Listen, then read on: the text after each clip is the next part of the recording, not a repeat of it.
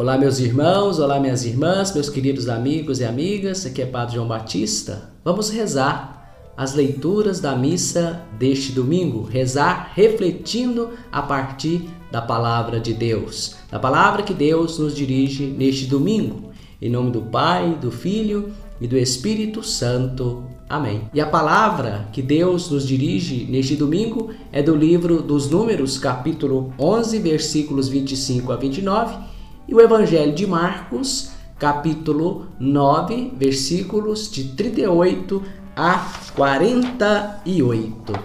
Nos diz assim a primeira leitura: Naqueles dias, o Senhor desceu na nuvem e falou a Moisés. Retirou um pouco do espírito que Moisés possuía e o deu a setenta anciãos. Assim que repousou sobre eles o espírito, puseram-se a profetizar, mas não continuaram. Dois homens, porém, tinham ficado no acampamento. Um chamava-se Eudad e o outro Medad. O Espírito repousou igualmente sobre os dois, que estavam na lista, mas não tinham ido à tenda e eles profetizavam no acampamento. Um jovem correu a avisar Moisés que Eudad e Medad estavam profetizando no acampamento. Josué, filho de Num, ajudante de Moisés desde a juventude, disse: Moisés, meu senhor, manda que eles se calem. Moisés respondeu: tem ciúmes por mim? Quem dera que todo o povo do Senhor fosse profeta e que o Senhor lhe concedesse o seu espírito. Veja a resposta de Moisés. Quem dera que todo o povo do Senhor fosse profeta e que o próprio Senhor lhe concedesse o seu espírito. Reunidos com Moisés, setenta anciãos recebem de Deus um pouco do espírito de profecia que Moisés possuía. Começaram a profetizar, começaram a falar de Deus, mas não continuaram. Dois homens que tinham ficado no acampamento, Eudad e Medad, também estavam na lista dos que receberiam um pouco do Espírito para profetizar. Só que não estavam juntos lá com aqueles 70. Começaram então a profetizar no acampamento. E um jovem, um fofoqueiro, foi lá dizer para Moisés que eles estavam profetizando. E Josué comete um erro. Pede a Moisés para dizer para eles que se calassem, que parassem. Ora, eles não estão no grupo. Olha a mentalidade restritiva.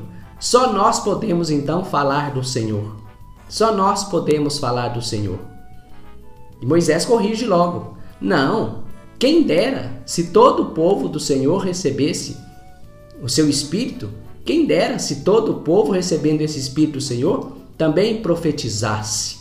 Então, deixe que profetizem, desde que profetizem a palavra de Deus, não os seus interesses próprios. Se estão profetizando a verdade, a justiça, aquilo que é de Deus, aquilo que é vontade de Deus, não há por que restringir a um grupo, a um grupo do povo, mas todo o povo. E assim nós podemos alargar toda a humanidade, todo ser humano de boa vontade pode praticar o bem, pode dizer a verdade, mesmo não sendo cristão ou não sendo de religião nenhuma, mas se fala o bem, se profetiza o bem, se age honestamente, corretamente, está sim falando conforme o plano de Deus. E por que não? E por que querer proibir? O mesmo erro João comete na passagem do Evangelho deste domingo, no episódio proclamado no Evangelho de Marcos, capítulo 9, versículos de 38 a 48. João comete esse erro de presumir que apenas alguns poucos são inspirados e encarregados de executar os planos de Deus. Se esquecendo que o Espírito de Deus sopra onde quer, como nos diz o Evangelho de João, capítulo 3, versículo 8.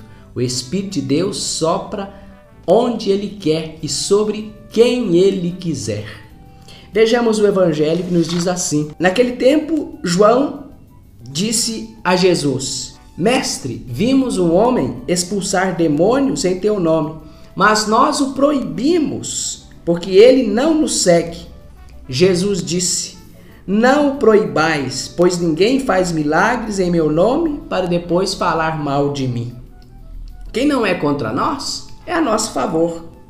Em verdade eu vos digo: quem vos der a beber um copo de água, porque sois de Cristo, não ficará sem receber sua recompensa.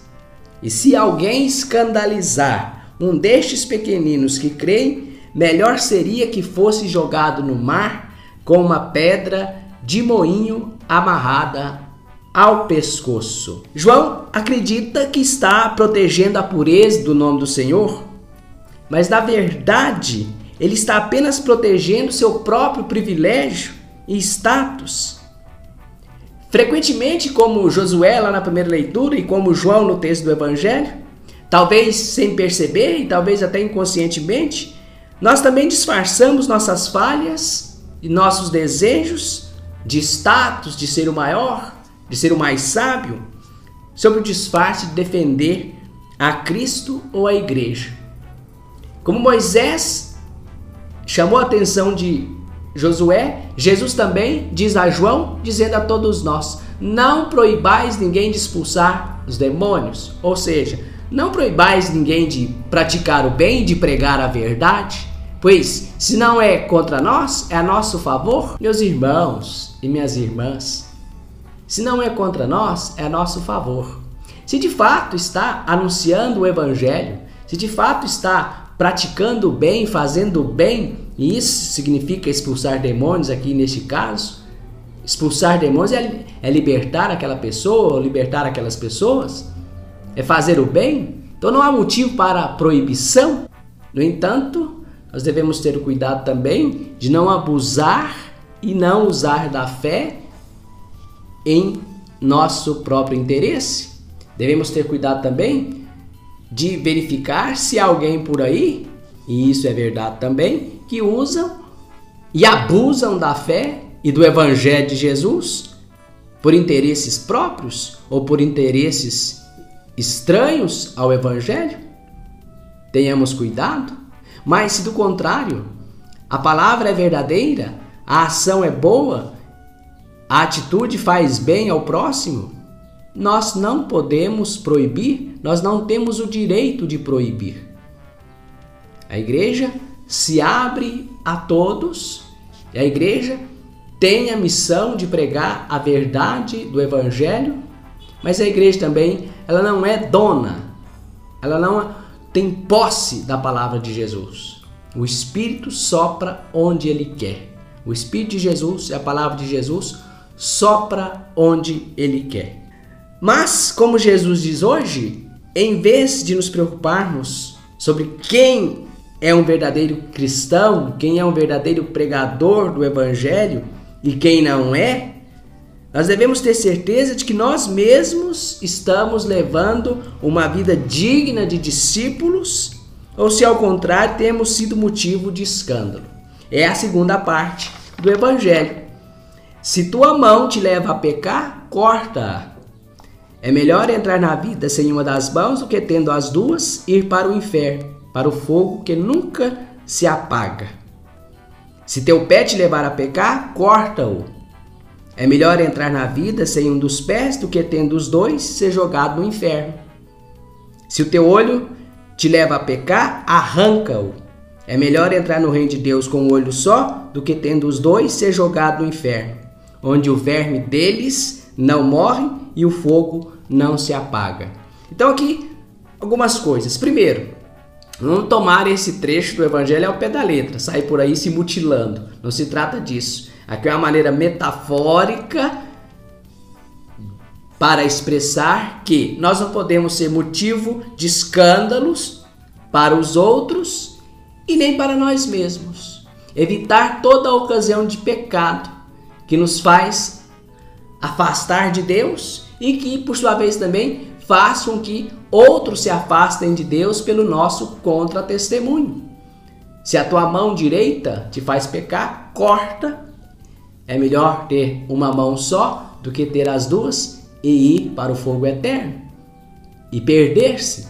Mas não é para cortar a mão literalmente, é para evitar aquela circunstância, aquela palavra que me faz pecar, que me faz provocar escândalo na comunidade ou para quem quer que seja.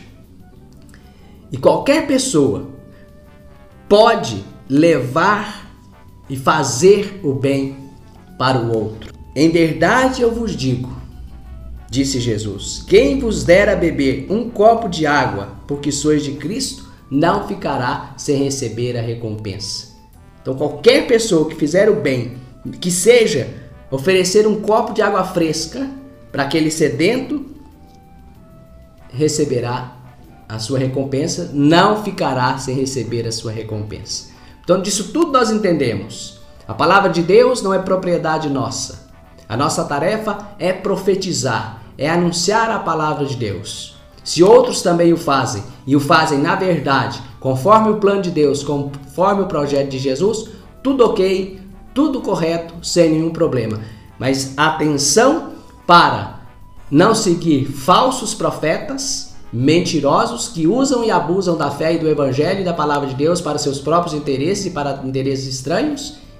E a outra coisa, não sejamos motivo de escândalo para nenhum ser humano, para nenhum dos nossos irmãos. E não sejamos também motivo de perdição para nós mesmos. Evitemos toda espécie de pecado e de maldade. Tenham um domingo muito feliz cheio de Deus, cheio da graça do Cristo Senhor. E eu vos abençoo, Pai, Filho e Espírito Santo. Amém. Um abraço, fiquem na paz de Deus.